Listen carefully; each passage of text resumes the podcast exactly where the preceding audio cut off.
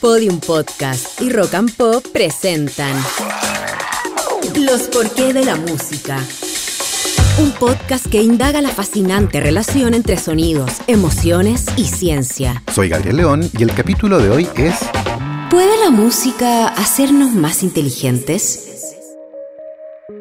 1998 fue un gran año para varios músicos, pero probablemente lo más curioso fue el éxito de uno en particular, cuyas ventas de ese año fueron toda una sorpresa. Después de todo, el artista en cuestión había muerto hace 207 años. Tal cual, ese año, la música de Wolfgang Amadeus Mozart tuvo una suerte de resurrección y sus sonatas y sinfonías parecían sonar por todas partes. No solo eso, el gobernador del estado de Georgia en Estados Unidos determinó que todos los bebés recién nacidos en el estado recibieran, además de la típica cesta con regalos como pañales y ropa, un cassette o disco compacto con música clásica.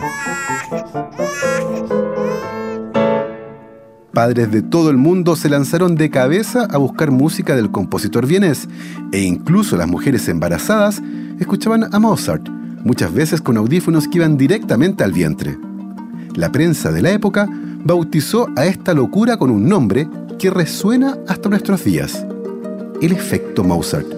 Esta historia de ciencia rigurosa, periodismo descuidado y amenazas de muerte es la excusa perfecta para intentar contestar la pregunta de hoy.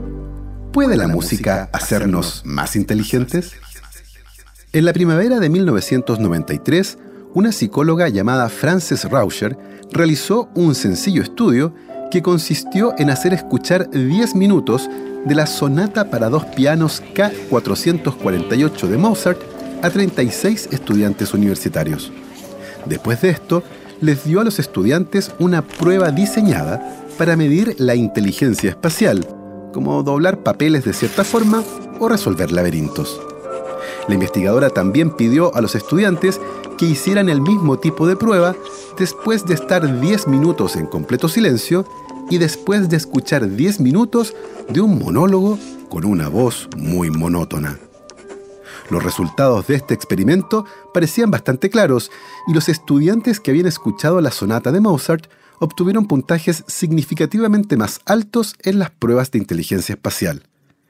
Es importante mencionar que la prueba realizada a los estudiantes mide solo un aspecto de lo que comúnmente entendemos como inteligencia. Y no solo eso, sino que además la diferencia detectada entre el grupo que escuchó a Mozart y los que no lo escucharon fue muy pequeña y duraba apenas entre 10 y 15 minutos. Es decir, se trataba de un modesto efecto sobre un aspecto particular de lo que entendemos como inteligencia y que tenía además una duración muy corta. Eso fue precisamente lo que Rauscher reportó en un artículo científico de una plana y que fue publicado en la revista Nature. Escuchar a Mozart parece mejorar levemente la inteligencia espacial por algo así como 10 minutos. Rauscher pensaba que los hallazgos eran interesantes, pero la verdad nunca pensó que otras personas que no fueran especialistas se pudieran interesar en su estudio. Fue entonces cuando su teléfono comenzó a sonar. La primera llamada que recibió fue de la agencia Associated Press, quienes contactaron a la investigadora incluso antes de que ella supiera que su artículo había sido publicado. Una vez que la nota de Associated Press fue publicada, el efecto Mozart nació. La historia se esparció como un incendio forestal en verano y en cosa de horas estaba por todas partes fue tanto el asedio que la investigadora tuvo que contratar a alguien para que contestara el teléfono y pudiera programar las entrevistas. El gran problema era que la mayor parte de las noticias distorsionaban completamente los hallazgos de Rauscher. Un periódico tituló Mozart te hace más inteligente y esa era la idea general de lo que las personas habían entendido. Por alguna razón, el público en Estados Unidos enloqueció con el efecto Mozart. No solo hubo un gran interés por la música de Mozart y la música clásica en general, sino que además, en una de las entrevistas, se deslizó la idea de que el rock podría ser cognitivamente perjudicial, algo que la investigadora ni siquiera estudió y jamás mencionó.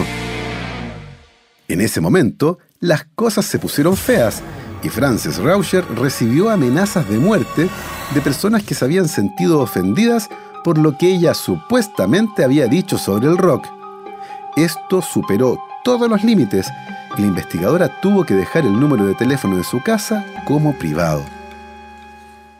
El gran problema con esta historia es que, de alguna forma, las noticias distorsionaron completamente el estudio y se hablaba, por ejemplo, de lo importante que era este supuesto efecto, particularmente en los niños, los que ni siquiera estuvieron involucrados en el estudio original. No solo eso, los resultados fueron extendidos a la inteligencia general y muchos padres hicieron esfuerzos para que sus hijos escucharan a Mozart o música clásica en general, para ayudarlos así a mejorar su rendimiento académico, a sacar mejores puntajes para las pruebas de admisión a la universidad o para mejorar su rendimiento en las pruebas de inteligencia. Todo esto explica por qué, en 1998, Sel Miller, el gobernador del estado de Georgia en Estados Unidos, comenzó a distribuir cassettes y discos compactos con música clásica a todos los bebés recién nacidos en su estado. Tennessee hizo algo parecido y eventualmente la industria que vendía discos de Mozart comenzó a florecer. El efecto generado por este estudio es sorprendente y probablemente varias cosas confluyen para generar este nivel de confusión. Lo primero tiene que ver con las ansias de los padres de hacer cualquier cosa que les dé a sus hijos todas las ventajas posibles. La segunda es que tiene que ver con preferir hacer cosas fáciles. Y si un estudio dice que escuchar música de Mozart te puede hacer más inteligente, no cabe ninguna duda de que iba a ocurrir lo que finalmente ocurrió. El gran problema es que el estudio no dice eso y toda esta confusión es sencillamente el resultado de un periodismo descuidado que distorsionó completamente los resultados de un pequeño estudio científico. Una de las hipótesis para explicar el resultado obtenido originalmente por Rauscher es que el disfrute y apreciación musical de la pieza genera un efecto pequeño pero medible en un aspecto de la inteligencia.